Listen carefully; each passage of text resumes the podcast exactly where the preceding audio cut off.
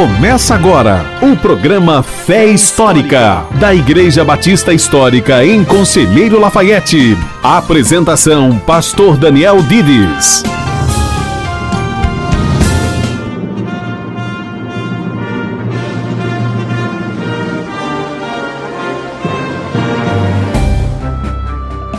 Bom dia, estamos começando mais um programa Fé Histórica, o programa da Igreja Batista Histórica em Conselheiro Lafayette. Eu sou o pastor Daniel Dides, estou aqui hoje com o Willy, que é seminarista da nossa igreja. Bom dia, Willy. Bom dia, pastor Daniel, bom dia a todos os ouvintes aqui da rádio. Como sempre, é um prazer estar aqui com vocês falando da palavra do nosso Deus. O nosso programa nesta manhã vai até às 11 horas e hoje nós continuaremos a falar sobre a soberania de Deus. Este programa propriamente é sobre como Deus é soberano sobre a natureza. Muito bem, pastor Daniel. O tema muito interessante. A gente vê nas páginas da Escritura Sagrada a soberania de Deus. É algo claro, é algo direto na Escritura. Agora, falando então de soberania de Deus sobre a natureza, é correto pensar e entender que Deus sendo soberano sobre a natureza, esses desastres que acontecem, tsunamis, terremotos, catástrofes aí, são da vontade de Deus? Sim, certamente Deus sendo soberano sobre tudo, tudo está sobre o controle de Deus. Então, se acontece um tsunami ou qualquer tipo de desastre natural, isso acontece dentro do plano de Deus. Não é uma coisa que escapuliu né, do controle de Deus. Agora, não quer dizer que Deus esteja necessariamente visitando determinadas pessoas por seus pecados. Isso aconteceu, por exemplo, no caso do dilúvio na Bíblia, alguns outros exemplos também. Mas não é uma questão que a Bíblia ensina que toda vez que acontece um desastre natural, Deus esteja excepcionalmente zangado com determinadas pessoas. Jesus, por exemplo, falou sobre pessoas sobre quem uma torre caiu e pessoas estavam especulando que elas eram mais pecadoras que as outras. E Jesus diz: não, não é assim. Agora a realidade é que nós todos estamos sujeitos a desastres porque nós vivemos num mundo amaldiçoado por Deus. Deus, desde que o ser humano rebelou-se, colocou o planeta todo sob maldição, por isso realmente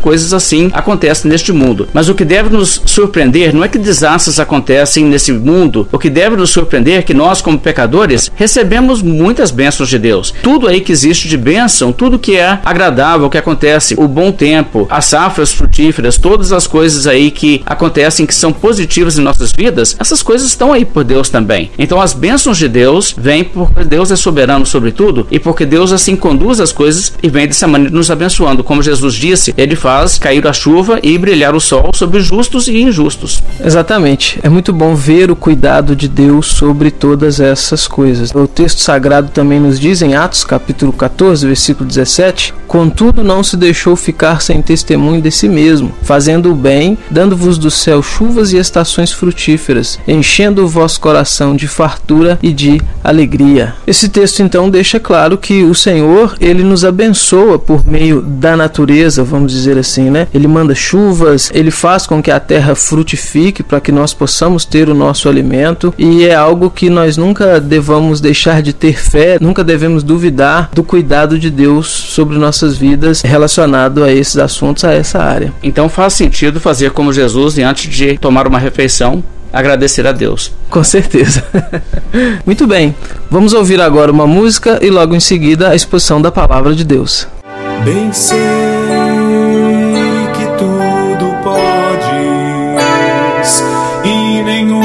dos teus planos pode ser frustrado bem sei que tudo podes e nenhum dos teus planos pode ser frustrado.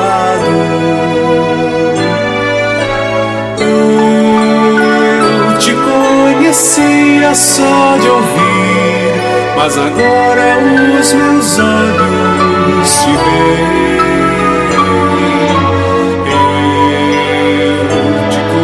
conhecia só de ouvir, mas agora os meus olhos te veem. Mas agora os meus olhos te veem.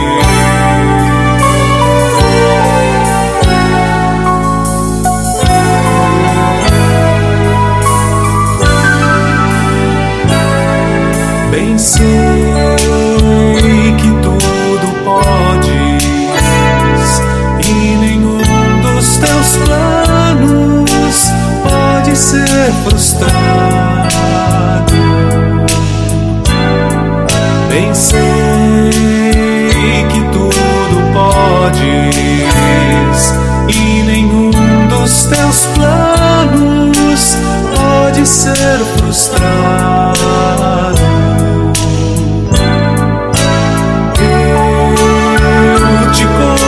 Conhecia só de ouvir, mas agora os meus olhos te veem. Eu te conhecia só de ouvir, mas agora os meus olhos te veem. Mas agora os meus olhos te veem.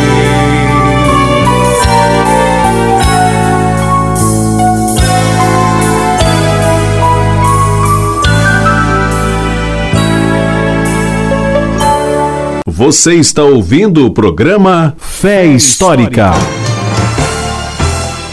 É hora da exposição da palavra de Deus. Provérbios 21, 30. Não há sabedoria nem inteligência, nem mesmo conselho contra o Senhor. O cavalo prepara-se para o dia da batalha, mas a vitória vem do Senhor. 16:33. A sorte se lança no regaço, mas do Senhor procede toda decisão. 19:21. Muitos propósitos há no coração do homem, mas o desígnio do Senhor permanecerá. 16:1. O coração do homem pode fazer planos, mas a resposta certa dos lábios vem do Senhor. 16:9. O coração do homem traça o seu caminho, mas o Senhor lhe dirige os passos. 20 e 24. Os passos do homem são dirigidos pelo Senhor. Como, pois, poderá o homem entender o seu caminho? 21, 1. Como ribeiros de águas, assim é o coração do rei nas mãos do Senhor. Este, segundo o seu querer, o inclina. 29, 6. Muitos buscam o favor daquele que governa, mas para o homem a justiça vem do Senhor. 16, 4. O Senhor fez todas as coisas para determinados fins, e até o perverso para o dia da calamidade. Esses versos em Provérbios todos falam sobre a soberania de Deus. Todos esses versos nos mostram alguma coisa da dimensão da sabedoria de Deus e da soberania de Deus sobre a sua criação. O verso 30 do capítulo 21 diz: Não há sabedoria nem inteligência, nem mesmo conselho contra o Senhor. O que significa que os propósitos de Deus nunca podem ser frustrados. Não existe como se levantar contra o Senhor Deus e desandar o seu plano. Na verdade, há muitos que fazem tentativa, muitos que conspiram contra o Senhor, como diz lá no Salmo 2, os reis da terra, os homens desse mundo, conspiram contra o Senhor e contra o seu ungido, e dizem, rompamos os seus laços, nós vamos nos libertar, mas aquele que se assenta nos céus ri deles, ele os despreza, porque ele sabe que eles não têm capacidade de fazer isso. Não há como frustrar os planos de Deus. Jó colocou nesses termos falando ao Senhor: Bem sei que tudo podes e nenhum dos teus planos pode ser frustrado. O teólogo presbiteriano Charles Hodge, falando sobre a soberania de Deus, disse o seguinte: a soberania de Deus não é um dos atributos de Deus, é a prerrogativa de Deus. Sendo ele o infinito criador e preservador do universo, ele é dono e sustentador de todas as coisas. Portanto, é devido que ele governe sobre tudo o que criou. Veja, não existe nada em existência senão aquilo que Deus criou. E as coisas que estão em existência continuam em existência apenas porque Deus as mantém em existência. Como Paulo citou aos atenienses uma palavra precisa vinda de seus próprios filósofos, pois nele movemos e temos nossa existência. Se Deus tirasse o nosso fôlego, nós deixaríamos de existir. Se Deus suspendesse o sol de brilhar, o sol deixaria de brilhar. Se Deus não sustentasse em existência o próprio diabo, o diabo sairia de existência num estalar de dedos. Mas Deus é o Criador e o preservador de toda a sua criação. E Deus governa sobre toda a criação. Nós temos que refletir um pouco sobre o que significa o que a Bíblia nos ensina a essa altura. De que modo Deus faz com que seus propósitos sempre se cumpram? De que modo Ele assegura os resultados que deseja no mundo? Se a Bíblia nos afirma isso, não há sabedoria, nem inteligência, nem mesmo conselho contra o Senhor? Bem, a Bíblia já nos dá alguma pista, porque no verso seguinte, em Provérbios 21, 31, a Bíblia prossegue dizendo: O cavalo prepara-se para o dia da batalha, mas a vitória vem do Senhor, indicando que existe uma supervisão de Deus sobre cada detalhe, inclusive, como nesse caso, sobre o resultado de uma batalha. Nós vamos refletir um pouco sobre isso daqui a uns instantes. Mas veja, irmãos, existe algo que precisamos entender aqui. Deus é quem determina cada evento que acontece no decorrer da história. O teólogo batista Arthur Pink escreveu o seguinte: Quem está regendo os acontecimentos na terra hoje? Deus ou o diabo? Que Deus reina supremo no céu é geralmente reconhecido. Que ele reina soberano sobre este mundo é quase universalmente negado se não direta, pelo menos indiretamente. Mais e mais através de suas filosofias e teorias, os homens estão relegando a pessoa de Deus a um plano secundário. Não somente se nega que Deus criou tudo através de sua ação pessoal e direta, mais do que isso, poucos são os que creem que Deus tem qualquer preocupação imediata em controlar as obras de suas próprias mãos. Pressupõe-se que tudo tem sido ordenado segundo as leis da natureza, abstratas e impessoais. Desta forma, o Criador é banido de sua própria criação. Interessante essa observação de Pink, ele está dizendo exatamente isso, que os homens criam suas teorias e começam a dizer, especular. Não, isso não acontece porque Deus faz. Acontece porque é a natureza. A natureza é assim, assim, assim. E as pessoas vão então especulando nesse sentido e se afastando de uma crença em Deus. Agora, quem é que fez a natureza? E quem é que governa sobre a natureza? É o Senhor De forma que não se atribui as coisas à natureza, deve se atribuir tudo a Deus. E as pessoas têm dito em suas teorias modernas que à medida que a ciência progride, o papel de Deus vai encolhendo e ficando menor e menor e menor. Ora, irmãos, isso nada mais é do que asneira. Quanto mais as pessoas progridem no conhecimento da ciência, mais eles percebem algo da maneira em que Deus realmente governa e não o contrário.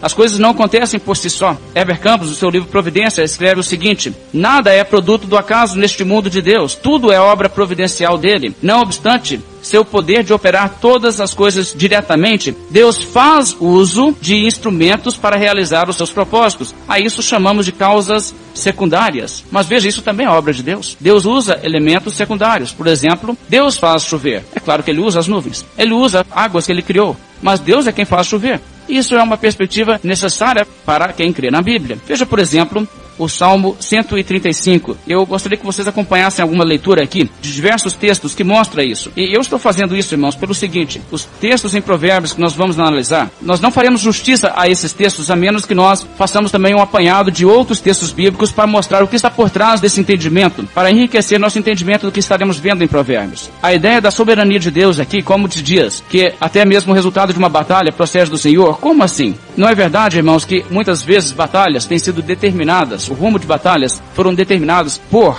anomalias do tempo. Quando, por exemplo, a Armada Espanhola foi enviada para invadir a Inglaterra, os católicos procurando exterminar o protestantismo inglês. O que aconteceu com a Armada Espanhola foi devastada por uma tempestade. Mas quem é que controla a tempestade? Bem, irmãos, vejamos o que diz a Bíblia. Salmo 135, verso 6. Tudo quanto aprove ao Senhor, Ele o fez, nos céus e na terra, no mar e em todos os abismos. Faz subir as nuvens dos confins da terra, faz os relâmpagos para a chuva, faz sair o vento dos seus reservatórios. Veja, é Deus que faz tudo isso. Deus é que governa sobre essas coisas, Deus criou todas as coisas para determinados fins. Salmo 148, verso 8 diz dias: fogo e saraiva, neve e vapor, e ventos procelosos que lhe executam a palavra. Veja só, essas coisas, fenômenos da natureza, executam a palavra de Deus. Ou seja, os poderes da natureza atuam não independentemente como se de si mesmos. Eles não têm mente própria mas eles atuam conforme Deus prescreveu que eles funcionassem e conforme Deus os governa. É Deus então quem opera sobre a sua criação. Essa é a maneira então que Deus atua nos fenômenos naturais. Eles são naturais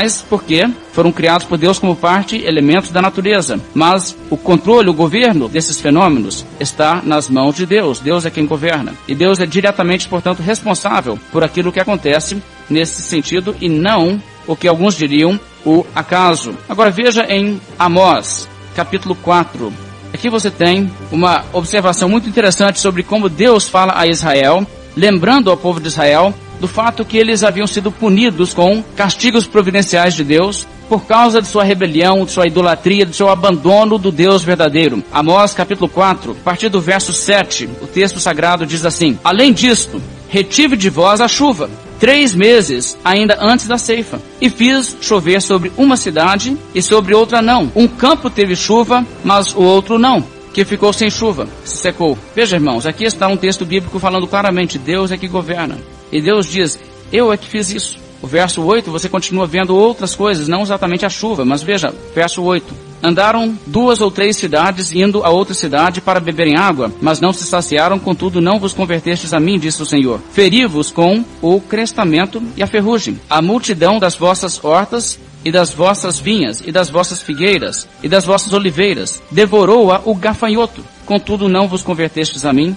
Enviei a peste contra vós outros, à maneira do Egito. Os vossos jovens matei a espada, e os vossos cavalos deixei-os levar presos, e o mau cheiro dos vossos arraiais fiz subir aos vossos narizes. Contudo, não vos convertestes a mim, disse o Senhor. Então vocês percebem aqui que cada uma dessas coisas, a peste, uma praga de gafanhotos, uma invasão, um exército inimigo que ataca, tudo isso, diz Deus, eu é que fiz, porque Deus governa. Essas coisas não acontecem, irmãos, por acaso. Agora vamos voltar aos Salmos. Veja Salmo 147. E vamos observar, irmãos, como Deus, por sua providência, faz com que a natureza funcione como ela funciona.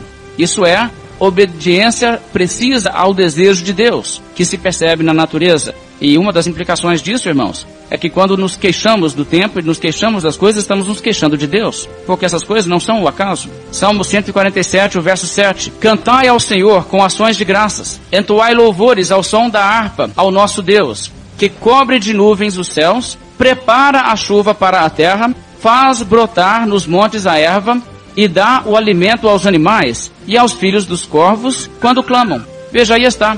Deus é quem faz, Deus governa sobre tudo, inclusive Deus não só faz chover, mas faz crescer o alimento e alimenta então os animais da sua criação. Salmo 104. Salmo 104 fala muito sobre a soberania de Deus na criação. A partir do verso 14, no Salmo 104 nós lemos assim: Fazes crescer a relva para os animais e as plantas, para o serviço do homem, de sorte que da terra tire o seu pão, o vinho que alegra o coração do homem, o azeite que lhe dá brilho ao rosto e o alimento que lhe sustém as forças. Avigoram-se as árvores do Senhor e os cedros do Líbano que ele plantou, em que as aves fazem os seus ninhos, quanto a cegonha, a sua casa é nos ciprestes. Veja novamente, Deus é que planta as árvores, Deus é que faz crescer, Deus é que cuida dos bichos, Deus é que faz todas essas coisas. O verso 27 desse mesmo salmo: Todos esperam de ti que lhes dês de comer a seu tempo. Se lhes dás, eles o recolhem. Se abres a mão, eles se fartam de bens. Se ocultas o rosto, eles se perturbam. Se lhes cortas a respiração, morrem e voltam ao seu pó. Envias o teu espírito, eles são criados e assim renovas a face da terra. Veja, é Deus que faz tudo isso. Deus é que faz uma geração passar e levantar outra. Se Deus resolve assim fazer, ele alimenta. Se Deus resolve não cuidar, ele deixa perecer. Porque algumas espécies são extintas? Bem, na verdade, há uma série de fatores. Pode ser condições climáticas, pode ser interferência humana e várias outras coisas podem acontecer. Mas enfim, é Deus que resolve, cumpriu a sua missão e não vai ter mais essa espécie. Deus é soberano, irmãos. Salmo 145, o verso 15 nos diz: Em ti esperam os olhos de todos, e tu a seu tempo lhes dás o alimento. Assim, irmãos, Deus governa sobre a sua criação. Agora, vocês se lembram da palavra do Senhor Jesus Cristo? Vamos olhar em Mateus capítulo 6. Porque o Senhor Jesus Cristo certamente nos afirmou, em termos claríssimos, a soberania de Deus sobre todas as coisas, até mesmo sobre a vida das plantas e a vida dos animais. Mateus capítulo 6, o verso 26, o Senhor Jesus Cristo nos diz: Observai as aves dos céus, não semeiam, não colhem, não ajuntam em celeiros, contudo, Vosso Pai Celeste as sustenta. Porventura não valeis vós muito mais do que as aves? A primeira palavra que nós observamos aqui é que o nosso Pai Celeste sustenta as aves do céu. De que forma? Porque Deus, de tal modo, governa a criação que haja algo para que eles comam a cada estação. Deus cuida. Verso 28, Jesus prossegue dizendo: E por que andais ansiosos quanto ao vestuário? Considerai como crescem os lírios do campo eles não trabalham nem fiam, e contudo, eu vos afirmo, que nem Salomão em toda a sua glória se vestiu como qualquer deles. Ora, se Deus veste assim a erva do campo, observe bem, Deus veste assim a erva do campo, que hoje existe amanhã lançada no forno, quanto mais a vós outros, homens de pequena fé. Então essas palavras de Jesus são palavras de consolo. Ele nos mostra, olha, Deus cuida de tudo. Ele não cuida até dos pássaros. Agora, se Deus cuida dos pássaros, não há de cuidar do seu povo. Isso é o que ele está nos mostrando. Então tudo está sobre o governo e o controle de Deus. Veja em Mateus 10. Em Mateus 10, o Senhor Jesus Cristo nos fala uma declaração que, se pensarmos, é algo muito profundo que nos mostra o controle de Deus sobre todas as coisas. Mateus 10, 29 está escrito: Não se vendem dois pardais por um asse ou uma pequeníssima quantidade de dinheiro, e nenhum deles cairá em terra sem o consentimento de vosso Pai. Veja só, nenhum deles cairá em terra sem o consentimento de vosso Pai. Sabia, irmãos, que é impossível derrubar um passarinho que Deus não quer que caia? É impossível. Você pode tentar pegar um estilingue, tirar pedras. Você pode arranjar uma arma mais sofisticada, algum míssil antiaéreo, desses que derruba até um avião, um helicóptero, né? Mas se Deus não quiser, o passarinho não cai. Deus governa sobre tudo. Agora veja, irmãos, pense sobre isso. Não é verdade que passarinhos caem o tempo todo por uma série de razões? Não é verdade que um passarinho não percebe um vidro e pá no vidro? Já aconteceu na sua casa? Lá em casa já aconteceu várias vezes, dá até pena do bicho, né? Mas não acontece se não for a vontade de Deus. Não acontece de um passarinho estar voando e ser apanhado por um gavião, a não ser que seja a vontade de Deus. Deus governa sobre os mínimos detalhes. Os mínimos detalhes. Então, nem um passarinho cai por terra e Jesus está dizendo isso para dizer o quê? Parte desse princípio e generalize, aprenda a lição. É isso que é o sentido dessa palavra. Em Mateus 17, verso 27, Jesus nos mostra novamente que ele tem o poder de controlar até os animais. E pense bem, irmãos, apesar de os animais serem criaturas conduzidas por desejos e instintos. Os animais têm desejos? Claro que têm. Têm suas vontades. Alguém poderia dizer, né? Às vezes nós temos um eletrodoméstico ou alguma coisa lá em casa, nós falamos esse negócio tem vontade própria, né? Bem, na verdade não tem, mas o ser humano tem vontade própria, os animais também têm vontade própria. E, no entanto, o fato dos seres humanos e dos animais terem vontade própria não impede que Deus os conduza. E veja o caso aqui, Mateus 17, verso 27, sobre a questão do tributo, né? De pagar os impostos. Pedro chega para Jesus e pergunta: Como vamos fazer para pagar esse imposto? Veja o verso 27. Mas, para que não os escandalizemos, vai ao mar, lança o anzol, e o primeiro peixe que fisgar, tira-o, e abrindo-lhe a boca, acharás um estáter. Dinheiro suficiente para pagar o imposto de duas pessoas naquele caso. Toma-o e entrega-lhes por mim e por ti. Agora, irmãos, veja a soberania de Deus. Deus fez com que uma moeda caísse no mar ou no lago. Fez também com que um peixe engolisse aquela moeda. Eu não sei se peixes costumam engolir moedas, mas naquela vez ele engoliu. Agora veja, Deus também garantiu que aquele peixe, que tem vontade própria, estaria no lugar certo para que quando o lançou fosse lançado por Pedro, e Pedro escolheu, a, vamos dizer assim, a seu bel prazer, em que parte do lago lançar o anzol. Mas aquele peixe morderia, e que abrindo aquele peixe se encontraria uma moeda exatamente naquelas condições. Veja, Deus controla os animais. E Deus pode intervir dessa forma quantas vezes quiser. Não foi assim a pesca maravilhosa. Aqueles pescadores experientes trabalharam lá botando uma noite inteira sem terem achado nada. E Jesus lhes disse: Lançai a rede à direita do barco e achareis. Assim fizeram, diz a Bíblia, e já não podiam puxar a rede, tão grande era a quantidade de peixes. Deus fez os peixes todos se reunirem em um canto e ficarem ali esperando na hora certa, a rede desce e os apanha. E os discípulos, né, não sabendo disso, lançando a rede do outro lado, e lançando do outro lado, e lançando do outro lado. E veja bem, os peixes obedientes à vontade do Senhor. Nenhum deles passou para o lado esquerdo, no lado em que os discípulos estavam trabalhando. Agora, qualquer pessoa diria, faz diferença lançar do lado esquerdo ou do lado direito? Não, lança ele de qualquer jeito aí. Então eles estavam lançando do lado esquerdo, lançando do lado esquerdo. Você acha que os discípulos pararam e pensaram, eu acho que nós estamos lançando do lado errado? Irmãos, não faz diferença a menos que Deus queira que faça. E então faz diferença, porque Deus governa sobre os animais. Veja em Jonas, vamos olhar o livro de Jonas, capítulo 1, primeiramente. É interessante esse governo de Deus sobre os animais, há tantos exemplos disso na Bíblia. Enquanto vocês abrem a Jonas, deixe-me citar algum caso. A Bíblia nos mostra que Deus deu ordem aos corvos para sustentarem Elias no deserto. Lembra disso? Ordenei aos corvos que ali mesmo te sustentem e levaram comida para ele na boca e não comeram a comida, mas entregaram essa comida. Além disso, nós temos o caso do Êxodo. No Êxodo, uma coisa muito interessante acontece. Quando o povo de Israel saiu do Egito, eles saíram uma grande caravana, animais, muitos bichos ali, levando carruagens e tudo aquilo saindo. Agora, o que você imagina que aconteceria numa situação normal, típica? Se você tem uma procissão de coisa de mais de um milhão de pessoas, nós sabemos um milhão e meio, talvez chegando a dois milhões, saindo ali do Egito e, como em qualquer lugar, o Egito também é uma terra que tinha cães e cachorros para todo lado. O que, que os cães estariam fazendo? Aquele movimento de gente, bicho andando assim na rua. Os cães estariam correndo de um lado para o outro, latindo, fazendo maior barulhada, não é? No entanto, o Senhor disse: Porém, contra nenhum dos filhos de Israel, desde os homens até os animais, nem ainda um cão rosnará, para que saibais que o Senhor fez distinção entre os egípcios e os israelitas. Aquela grande procissão, e nem um cachorro latiu e nem rosnou, porque Deus é soberano sobre os bichos. Agora veja em Jonas capítulo 1. Capítulo 1 de Jonas, Jonas foi para o barco na direção errada, né? Ele não queria ir para Nínive, e não querendo ir para Nínive, pegou então esse navio. E o Senhor, que é soberano sobre a natureza, suscitou uma tempestade. E então, por fim, tiveram que lançar Jonas do barco, sabendo que ele era a culpa, né? Deus estava zangado com ele e suscitou a tempestade. Veja o verso 17, que coisa interessante. Deparou o Senhor um grande peixe, para que tragasse a Jonas. E este esteve três dias e três noites no ventre do peixe. Veja só, deparou o Senhor um grande peixe. Não é curioso essa linguagem? Deus destacou e falou assim: peixe número tal, vai lá, serviço para você. Não, não sei se foi assim, mas certamente Deus deu ordem para o peixe. Não, uma ordem verbal, uma ordem em linguagem humana, mas Deus deu ordem ao peixe, o peixe obedeceu. Aliás, depois que Jonas estava preparado para ir pregar em Nínive, depois que Jonas entendeu que não há conselho, nem força, né, nem propósito contra o Senhor, e ele diz: Pode deixar, eu vou sim. Então, capítulo 2, verso 10, a Bíblia diz: Falou, pois, o Senhor ao peixe, e este vomitou Jonas na terra. Veja só que curioso. Deus governou o peixe.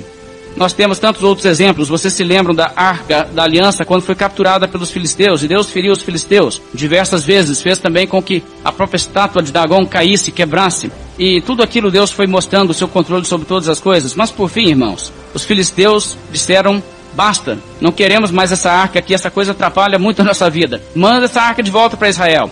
Mas eles estavam meio que assim, grilados, né? Será que essas coisas que aconteceram, tumor, essa queda da imagem, será que isso aí é, é sobrenatural mesmo? Ou será que é coincidência? Será que é porque a Arca da Aliança está aqui ou será que é coincidência? A Arca da Aliança está aqui, aconteceu porque ia acontecer, né? De repente não é relacionado um evento com o outro. Então, sabe, irmãos, eles fizeram o seguinte: em vez de ir lá entregar a arca, vamos colocar a arca num carro de boi e deixar os bois sair andando por aí. Aí falaram o seguinte: reparai, se subir pelo caminho rumo ao território de Bet-Semes, para a terra de Israel, foi ele que nos fez este grande mal, o Deus de Israel. E se não, saberemos que não foi a sua mão que nos feriu. Foi casual o que nos sucedeu. Então eles pegaram as vacas, soltaram as vacas e falaram: vamos ver se as vacas vão no rumo certo. A Bíblia diz: as vacas se encaminharam diretamente para Bet-Semes e andando e berrando seguiam sempre por esse mesmo caminho, sem se desviarem nem para a direita nem para a esquerda. Agora, é típico dos bois agirem assim? Não, mas Deus controla os animais também. E veja, Deus pode fazer isso, não é? O animal tem vontade própria, mas o animal faz aquilo que Deus determina. Por quê? Deus é soberano. Há tantos outros exemplos disso. Lembra os animais na arca de Noé? Deus disse para Noé: os animais virão a ti. E vieram, dois de cada espécie. Não quatro brigando por vaga, sempre dois de cada espécie, a menos aqueles animais limpos, que era o caso de lavar mais. Agora, irmãos, esses casos foram intervenções miraculosas de Deus, mas até naquilo que é normal, vamos dizer assim, corriqueiro, Deus é soberano. Vocês se lembram quando Abraão foi instruído por Deus subir ao monte Moriá, levar consigo Isaac, preparar o sacrifício? E o que aconteceu? Isaac pergunta a seu pai: Cadê o animal, pai? Respondeu Abraão: Deus proverá para si, meu filho, o cordeiro para o holocausto. Abraão deve ter falado essas palavras um tanto trêmulo, porque Abraão não sabia o que aconteceria. Mas a Bíblia nos diz que tão logo Deus havia interrompido Abraão e dito que ele não sacrificasse aquele menino. A Bíblia diz: tendo Abraão erguido os olhos, viu atrás de si um carneiro preso pelos chifres entre os arbustos. Tomou Abraão o carneiro e o ofereceu em holocausto em lugar do seu filho. Agora eu te pergunto: quem pôs aqueles arbustos ali? Quem pôs aquele carneiro preso naqueles arbustos? Foi Deus. E veja, Deus fez isso por providência não extraordinária. Deus governa sobre tudo, não foi por acaso que tinha um animal preso ali. Isso já estava no programa de Deus, aquele animal estava ali para ser sacrificado. E assim você vai vendo através de toda a Bíblia. Isso ocorre e reocorre e reocorre. Você se lembra do caso de Acabe e Jezabel?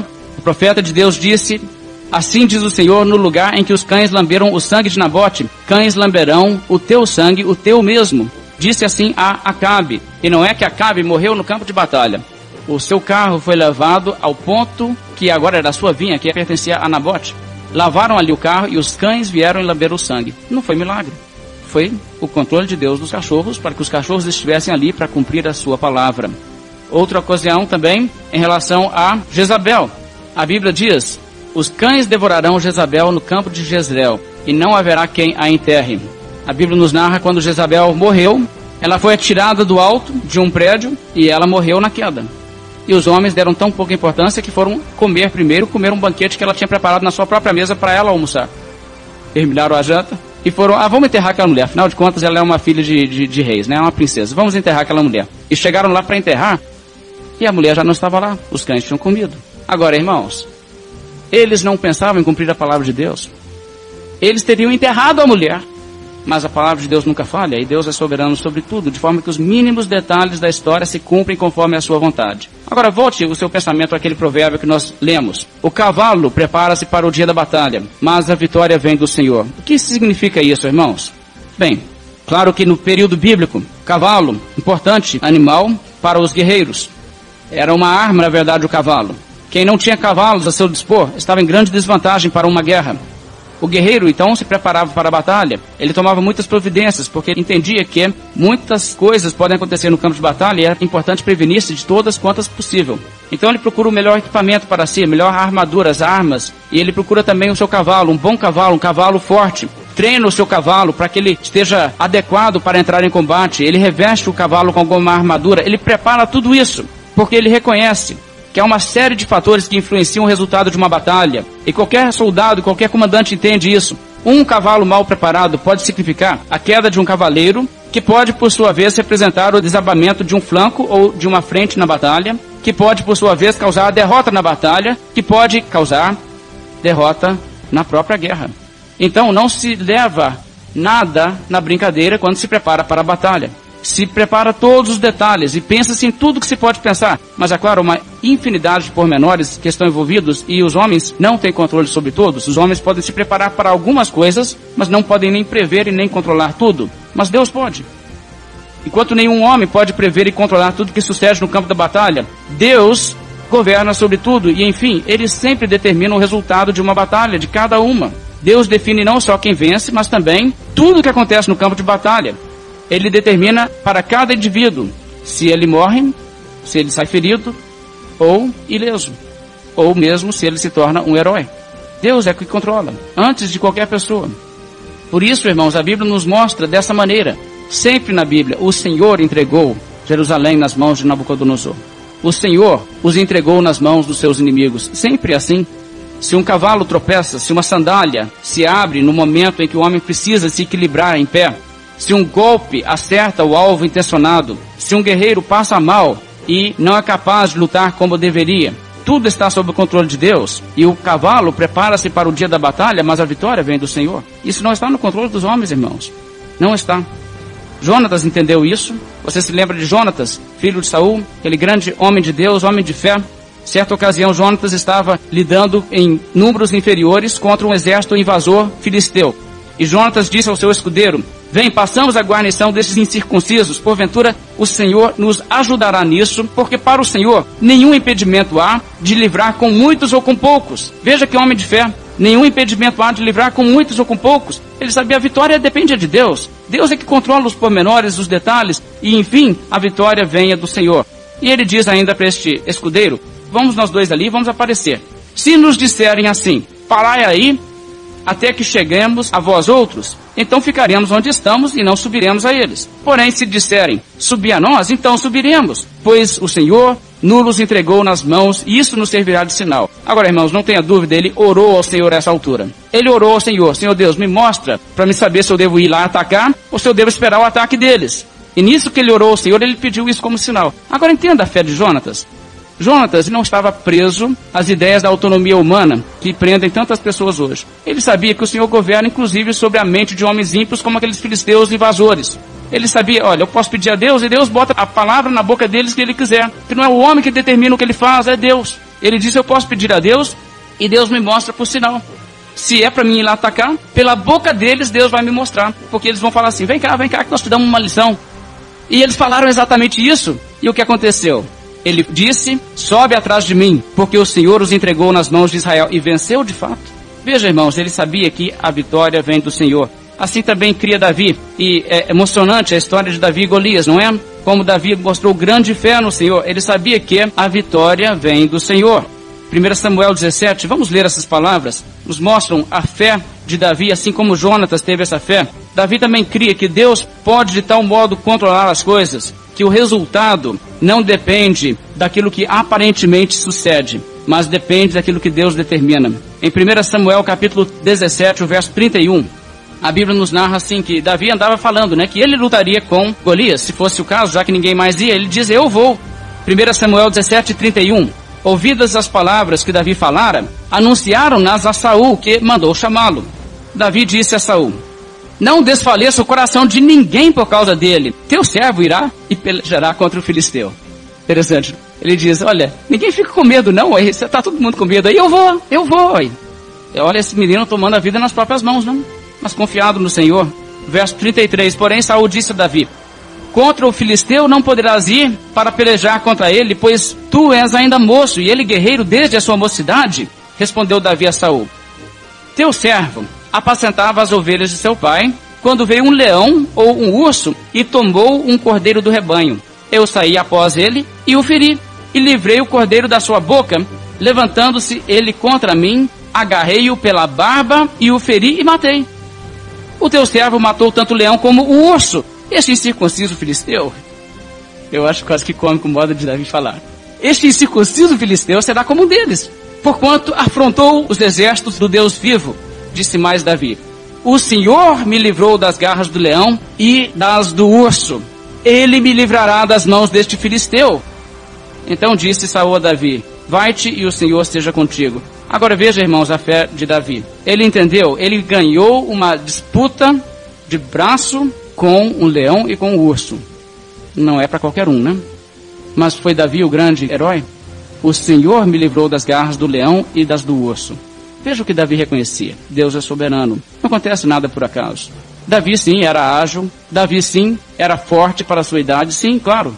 Mas ele sabia, ele podia ser mais forte que o urso e perder. Podia ser mais forte que o leão e perder. E no entanto, o Senhor me livrou das garras do leão. Assim cria Davi. E ele disse: Eu posso lutar com esse, esse gigante filisteu? E daí? A vitória é do Senhor.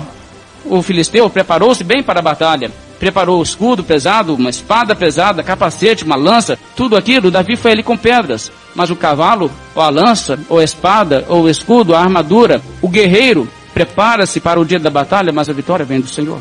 Esse foi o entendimento de Davi também. Davi então foi para o seu encontro, e após o filisteu insultar a Israel, o Deus de Israel e a Davi, Davi disse: O Senhor te entregará nas minhas mãos. Veja, o Senhor te entregará nas minhas mãos. Saberá toda essa multidão que o Senhor salva, não com espada nem com lança, porque do Senhor é a guerra, e ele vos entregará nas nossas mãos. Vocês, filisteus, vão perder essa guerra, vão perder a batalha, porque é o Senhor que define toda vitória. A vitória vem do Senhor. Por isso, irmãos, nos Salmos encontramos palavras como essas. Uns confiam em carros, outros em cavalos. Nós, porém, nos gloriaremos em o nome do Senhor nosso Deus. Não confio no meu arco, e não é a minha espada que me salva. Irmãos, isso é a fé do homem de Deus. Não significa, irmãos, que Davi não entrou na batalha muitas vezes com arco, com espada, com cavalo. Sim, ele fez essas coisas porque ele confiava no Senhor e ele usava de toda precaução, de toda prudência e fazia tudo aquilo que estava ao seu alcance fazer. Mas ele sabia que, enfim, tudo é da mão de Deus. E Deus pode livrar assim por um meio como por outro. Agora, aplicado à nossa realidade, o que isso significa em termos práticos? Bem, irmão, significa o seguinte: é o Senhor quem livra, por exemplo, de uma doença. Se você tem recursos médicos, use-os, porque Deus pode se agradar de usar esses métodos. Mas pode ser que Ele não queira te curar, mas Ele é soberano. Ele é soberano. Se você se recuperar, é Deus. E se Deus permitir que você morra de uma doença, é o Senhor. Deus é soberano. Se houver um erro médico, uma infecção hospitalar, uma série de coisas pode dar errado. E você vai dizer, ah, foi por isso. Sim, foi por isso. Mas foi assim, porque Deus assim quis. Porque, irmãos, Deus é soberano. E isso, irmãos, tanto para o que nós consideramos bom, como o que nós consideramos ruim. Agora, isso de forma alguma significa que nós não devemos agir com prudência e com sabedoria e tomar cuidados devidos. Veja o que diz o Salmo 127. Salmo 127, o verso primeiro nos diz: Se o Senhor não edificar a casa, em vão trabalham os que a edificam. Se o Senhor não guardar a cidade, em vão vigia a sentinela. Inútil vos será levantar de madrugada, repousar tarde, comer o pão que penosamente ganhastes, aos seus amados ele o dá enquanto dormem. Agora, o que a Bíblia está nos mostrando aqui é muito interessante. Se Deus tem o propósito de derrubar uma cidade, o exército, a sentinela, a muralha, não vale nada. Se Deus quer expor uma casa, não adianta os que a edificam. Agora veja que a Bíblia não diz, se o Senhor edificar a casa, em vão trabalham os que a edificam. Aí isso a Bíblia não diz. A Bíblia diz que é em vão se for contra o propósito do Senhor. Mas a Bíblia não diz que é em vão se for o propósito do Senhor. Por isso, veja só. Se uma pessoa está, porventura, doente, se é propósito de Deus que ela morra, em vão trabalharão os médicos. Se é propósito de Deus que ela viva, o trabalho dos médicos será abençoado. É assim, irmãos, porque do Senhor procede toda decisão. Ele governa sobre todas as coisas. Se você tomar todo o cuidado para preservar a sua vida e a sua saúde, mas se o propósito de Deus não é que você viva mais, seus esforços serão em vão. Mas se o propósito de Deus é que você viva mais, Deus fará uso dos seus esforços e te preservará por meio deles. Se for esse o propósito de Deus. Porque assim, irmãos, é que Deus usa. Deus trabalha por meio das causas secundárias. Então é isso que nós estamos vendo aqui. E é isso que a Bíblia diz. O cavalo prepara-se para o dia da batalha. Você deve tomar precauções, fazer preparativos, planejamento, pensar tudo que você pode, mas saber que o sucesso só vem pela bênção do Senhor. Agora, ainda em Provérbios 16, verso 33, essa outra palavra que nós lemos. A sorte se lança no regaço, mas do Senhor procede toda decisão. Isso também, irmãos, é muito importante, é muito profundo isso. O que, a Bíblia quer dizer aqui? E novamente, nós temos que pensar muito sobre isso, porque é muito profundo o que está aqui. A sorte se lança no regaço. Isso significa, é aquele procedimento que eles faziam de lançar sortes, de tomar a decisão dessa maneira. Faziam cada bastãozinho um pouco diferente, né? um mais curto talvez do que os outros, outros mais menos iguais. E um que fosse mais curto seria o premiado, se fosse para ganhar uma coisa boa, se fosse para fazer uma tarefa ingrata. De qualquer forma, a sorte se lança no regaço, mas do Senhor procede toda a decisão. Isso significa, irmãos, que Deus governa sobre todos os detalhes. Agora, em alguns casos na Bíblia, vocês se recordam, Deus instruiu o seu povo a lançar sortes para definir uma questão, porque Deus governa até sobre isso. Lembra-se no pecado de Acã? Acã, que pecou na invasão da cidade de Jericó, escondeu coisas que não poderia ter tomado. A Bíblia diz que Deus instruiu a Josué, separa as doze tribos. Deus diz, lança sortes. E caiu na tribo de Acã. Separa por famílias, separaram por famílias, lança sortes, caiu na família de Acã. E foi assim fazendo até descer no indivíduo. Acã foi selecionado por sorte. Agora entenda, irmãos, que embora em alguns casos Deus fez assim na Bíblia, Deus não nos instrui a comunicar com Ele por meio de sortes. E é um pecado sério pessoas saírem lançando sortes para tomar decisões. Isso é realmente imprudente e não é autorizado por Deus. Há pessoas que falam assim: a ah, Deus controla todas as coisas? Deus controla as sortes? Bem, então é, o rolar do dado, Deus controla? Sim, Deus é que controla o rolar de um dado. Ah, então se é assim eu vou perguntar para Deus. Sou Deus, você quer que eu faça isso, isso, isso ou aquilo, né? De repente o aluno quer decidir fazer um vestibular. Eu não sei se eu faço esse curso, esse, esse e esse. Eu vou escrever no papel. Número 1 um é esse, número 2 é esse, número 3 é esse, número 4 é esse, número 5 é esse, número 6 nenhum dos acima. Vamos lá, rolar o dado. Aí rola o dado e pede para Deus. Olha, se você fizer isso sem Deus te instruir a fazer assim, e Deus obviamente não te instruiu, o que você vai fazer é tentar ao Senhor, que é um pecado. Porque Deus não autorizou a agir assim. E é fácil você ver que não. Se alguém quer brincar com esse tipo de coisa, faça uma vez e depois confira a resposta 200 vezes. Para ver se é coerente, para ver se está sempre saindo a resposta certa. E você verá que Deus escolheu não comunicar contigo a sua vontade assim, embora Ele controle o dado. Agora, você então deve entender, irmãos, que a sorte se lança no regaço, mas toda decisão procede do Senhor. É uma palavra profunda que nos diz até aquilo que nós chamamos de aleatório ou fortuito, na verdade, é controlado por Deus. Se cai um meteorito na Terra, ele atinge algum lugar lá no meio do oceano ou em cima de uma árvore, Deus é quem marca o alvo. Se uma pessoa, por algum acidente maluco, é atingido por uma coisa que vem voando ao seu encontro e morre, não é por acaso, é sob o governo de Deus. Tudo é assim. Nós temos muitos exemplos disso na Bíblia. Eu vou citar aos irmãos alguns, os irmãos não precisam te acompanhar. Mas em certa ocasião, no caso do rei Acabe, quando ele saiu para a guerra, o profeta de Deus disse que ele não voltaria vivo. Ele morreria no campo de batalha. Deus disse: Você vai morrer. Acabe, sabendo isso, resolveu dar um jeito. para não morrer no campo de batalha e ir assim mesmo. Ele se disfarçou para não parecer que fosse o rei de Israel. Bem, saiu ao campo de batalha. É claro que o inimigo queria matar o rei de Israel e tentou realmente, mas não sabiam quem ele era, não sabia qual era, ele não estava com traje real. Bem, a Bíblia diz então: um homem entesou o arco e, atirando ao acaso, feriu o rei de Israel por entre as juntas da sua armadura. Então disse este ao seu cocheiro: Vira e leva-me para fora do combate, porque estou gravemente ferido. E morreu aquele dia. Agora, irmãos, veja só que coisa interessante. Um homem atira ao acaso, ou seja, o homem estava tão desnorteado no campo de batalha que não tinha nenhum alvo. Ele pegou o negócio e atirou, ah, fio, e foi pro alto. E o Acabe, no momento certo, no lugar certo, do jeito certinho, levantou um pouco o seu braço, de forma que direitinho entre as fendas da sua armadura, que daria mais ou menos espaço de passar uma flecha e uma pulga, a flecha passou. Acabe morreu. Ao acaso? Existe acaso, irmãos? Esther foi escolhida para ser rainha. Esther nasceu bela, beleza extraordinária. Foi escolhida para ser rainha do Império Persa. Em determinado momento, a vida de todos os judeus estava ameaçada. Mordecai, com tanta sabedoria, disse a Esther: E quem sabe se para a conjuntura como esta é que foste elevada a rainha? Quem sabe você não virou rainha por causa disso?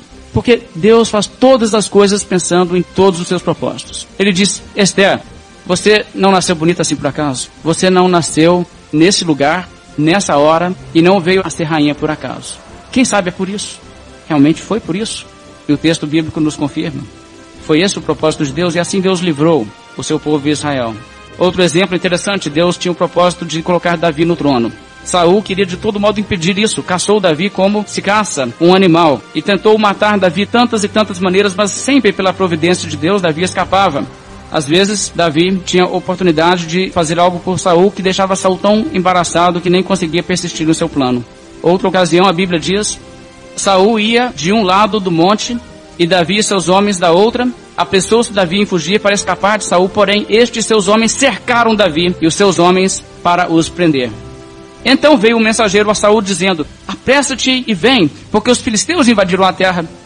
Pelo que Saul desistiu de perseguir Davi e foi contra os filisteus. Por esta razão, aquele lugar se chamou Pedra de Escape. Interessante, não é? Deus governa sobre tudo. Deus sabia Saul a tal, tal hora, tal dia, vai estar cercando Davi. Filisteu, vai lá, entra na terra. Mensageiro, vai lá, fala com Saul. Veja, Deus controla sobre tudo, irmãos. Não existe sorte no mundo de Deus. Outro exemplo nós podemos citar. Ruth, quando foi com a sua sogra para a terra de Israel, Ruth sendo uma viúva, Deus tinha um plano que ela se casasse com Boaz. E não é que eles chegaram ali em Israel e tomaram seus rumos sem considerações nenhuma, nem sabiam que possibilidade haveria dela se casar com alguém, muito menos se seria Boaz. A Bíblia narra assim: Ela se foi, chegou ao campo e apanhava após os segadores. Por casualidade, entrou na parte que pertencia a Boaz. Não é interessante? Deus queria que os dois se encontrassem. Deus queria que houvesse esse romance. E Deus fez o arranjo. Deus é um ótimo casamenteiro, não é? Sabe, irmãos, tudo na Bíblia nos mostra essa sabedoria de Deus. A fome no tempo de José, que levou os irmãos de José ao Egito. As condições que levaram o rei de Egito, o faraó, a se opor tão teimosamente contra Deus para que Deus fizesse os seus milagres e mostrasse o seu grande poder. Todas as coisas, irmãos, sempre cumprindo o plano de Deus. Isso significa, portanto, que não existe o que nós chamamos, às vezes, de sorte ou azar. Nós temos uma certa dificuldade de nos expressarmos nossa língua, até porque o nosso vocabulário português reflete algumas crenças antibíblicas. Nós falamos de boa sorte, né? ou por sorte, ou nós falamos coisas como afortunadamente. Nós deveríamos dizer coisas como o Senhor te abençoe, né? Ou por providência divina, não por sorte, aconteceu assim ou assim. Em vez de afortunadamente, deveríamos dizer pela bênção do Senhor foi assim. É claro que afortunadamente, ou a própria palavra fortuito, essas palavras vêm da palavra fortuna. E a palavra fortuna, se você pesquisar, na verdade é uma divindade do paganismo. Veja o que a Bíblia diz em Isaías 65. Nós temos aqui uma referência a essa deusa pagã chamada Fortuna, os pagãos, que não criam no governo de Deus sobre todas as coisas, criaram em suas mentes divindades falsas que supostamente governavam sobre coisas e faziam com que uns enriquecessem e outros não. A Bíblia diz o Senhor enriquece e o Senhor empobrece. Mas esses homens pensavam assim: na verdade, Existe um Deus por conta disso. Outros deuses fazem outras coisas. Um Deus governa sobre o mar. Se afunda o um navio no mar, é o Deus do mar. Mas se alguém tem esse problema, é o Deus tal. E assim as pessoas foram tirando as coisas do único Criador. Isaías 65, verso 11, a Bíblia diz, censurando o povo de Israel. Mas a vós outros, os que vos apartais do Senhor, os que esqueceis do meu santo monte, os que preparais mesa para a deusa fortuna, e misturais vinho para o Deus destino. Destaque é a deusa fortuna e o Deus destino. Também vos destinarei a espada, e todos vos encurvareis à matança. Porquanto chamei e não respondestes, falei e não atendestes, mas fizestes o que é mal perante mim, e escolhestes aquilo em que eu não tinha prazer. Veja a censura de Deus a essas pessoas. Essa escritura é interessante, irmãos, porque ela nos mostra essas pessoas estendendo a mesa para essas divindades, ou seja, estavam fazendo uma oferta, um sacrifício para um ídolo.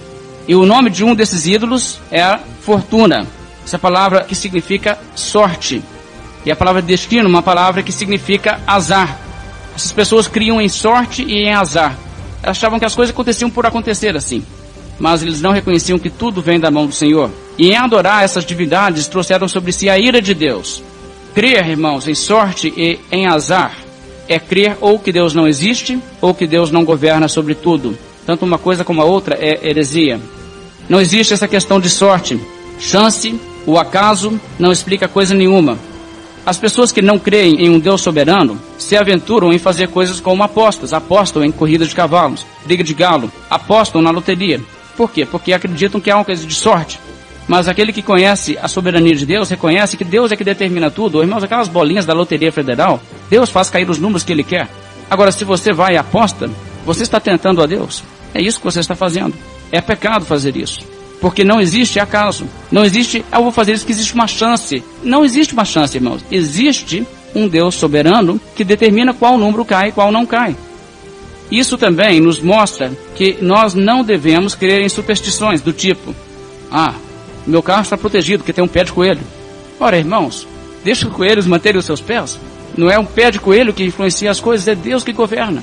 Não é uma ferradura, não é uma coisa desse tipo. Esse tipo de superstição, achar que é isso que governa, é também uma incredulidade na soberania de Deus e é uma ofensa para Deus. Além de ser ignorância, é pecado.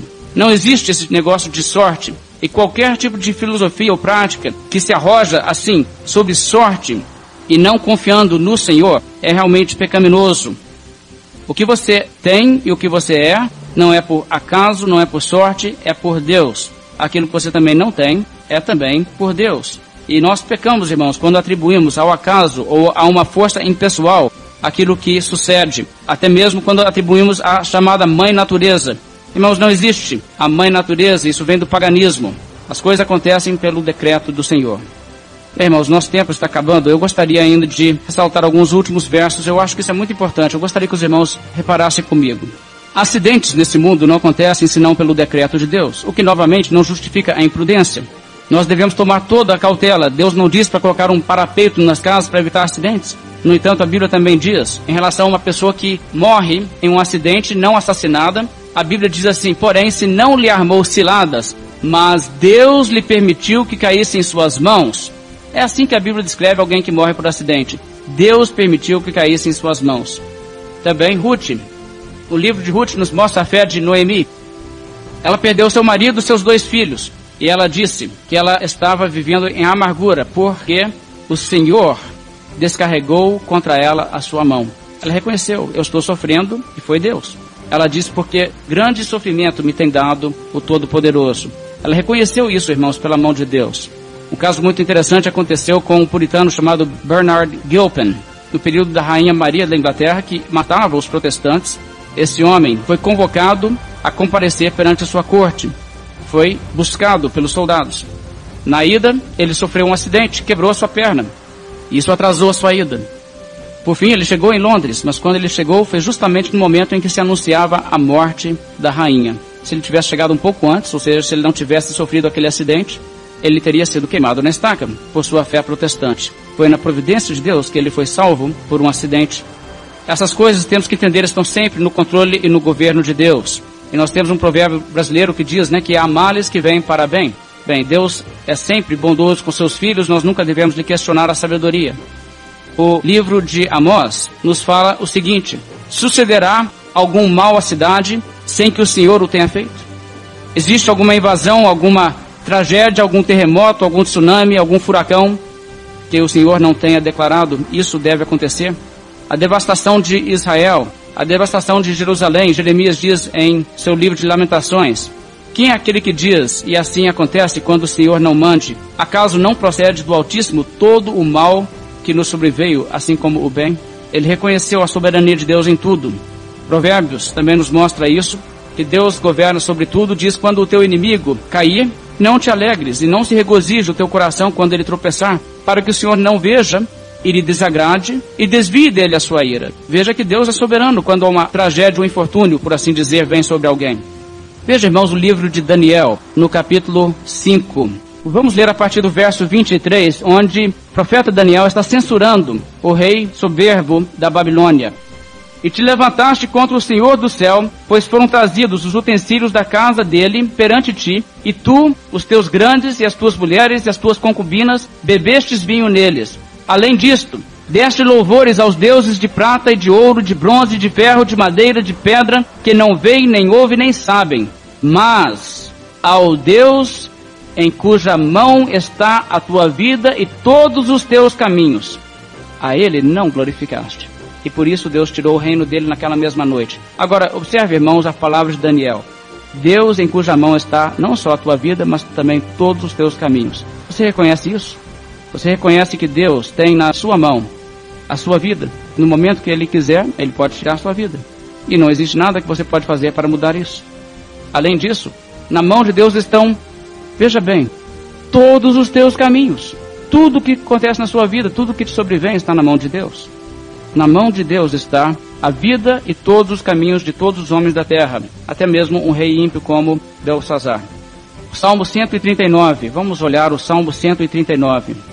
Eu gostaria, enquanto os irmãos vão abrindo para esse texto, ler aos irmãos uma citação das Institutas de João Calvino, que faz a seguinte observação: Se alguém cair nas garras de assaltantes ou de animais ferozes, se do vento a surgir de repente sogre naufrágio no mar, se é soterrado pela queda da casa ou de uma árvore, se outro, vagando por lugares desertos, encontra provisão à sua fome, arrastado pelas ondas, chega a porto escapa milagrosamente à morte pela distância de um dedo apenas. Todas essas ocorrências, tanto prósperas quanto adversas, a razão carnal as atribui à sorte.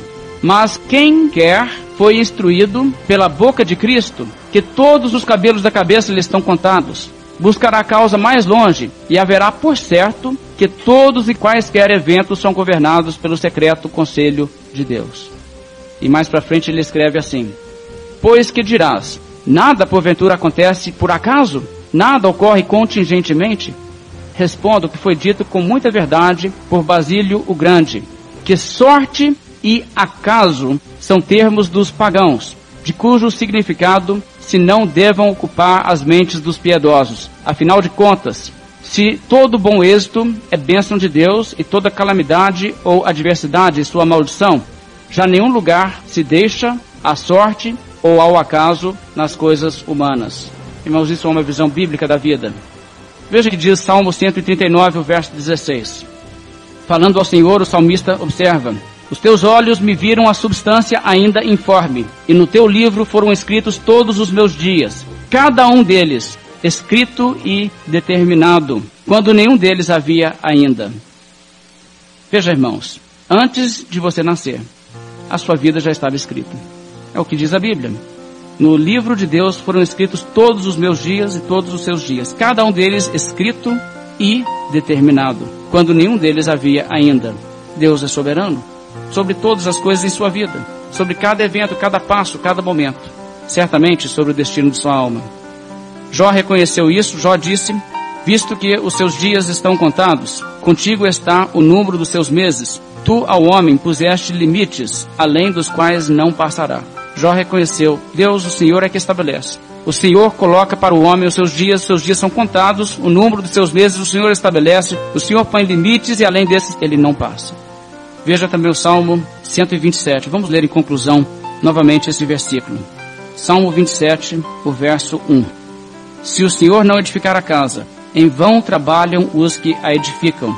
Se o Senhor não guardar a cidade, em vão vigia a sentinela. Porque, como dizem provérbios, não há sabedoria, nem inteligência, nem mesmo conselho contra o Senhor. O cavalo prepara-se para o dia da batalha, mas a vitória vem do Senhor. A sorte se lança no regaço, mas do Senhor procede todo o resultado.